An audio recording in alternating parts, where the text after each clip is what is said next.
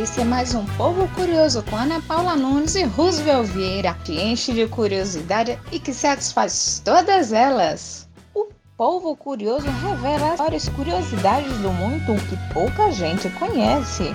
Curiosidades sobre história. A história.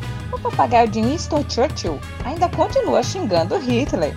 O papagaio de Winston Churchill continua xingando Hitler. Winston, a ave que pertenceu ao estadista britânico Winston Churchill, completou 105 anos em 2019. Além de estar vivinho da Silva, consta que o papagaio continua xingando os nazistas igualzinho ao seu falecido dono. Você sabia que não foram os escravos que construíram as pirâmides do Egito?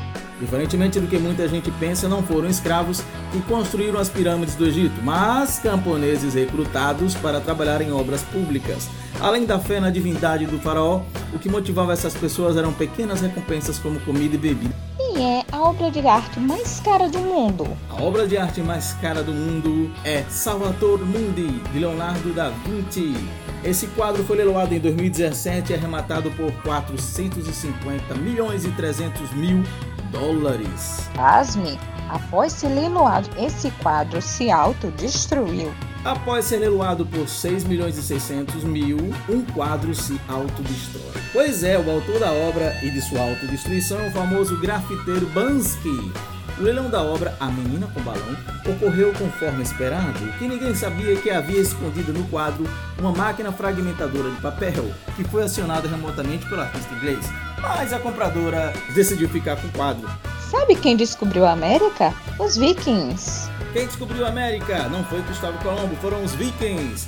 Isso mesmo, os vikings chegaram no ano 986 à costa leste do Canadá 500 anos antes dos espanhóis aportarem nas Antilhas. O realizador do feito, segundo a saga dos Groenlandes, foi o explorador nórdico Bjarni Helgjofsson, que, que apenas se limitou a contornar a costa.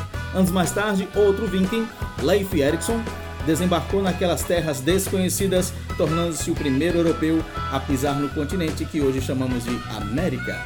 A comprovação em 1960, quando foram encontrados vestígios arqueológicos da região, como ruínas de casas e artefatos nórdicos. O que tudo indica, o assentamento viking teria durado aproximadamente 20 anos. O nome que eles deram àquelas terras foi Vinlândia, em referência às uvas silvestres que encontraram por lá. E ficamos por aqui com mais um povo curioso. Um abração bem grande para você. Tchau, tchau.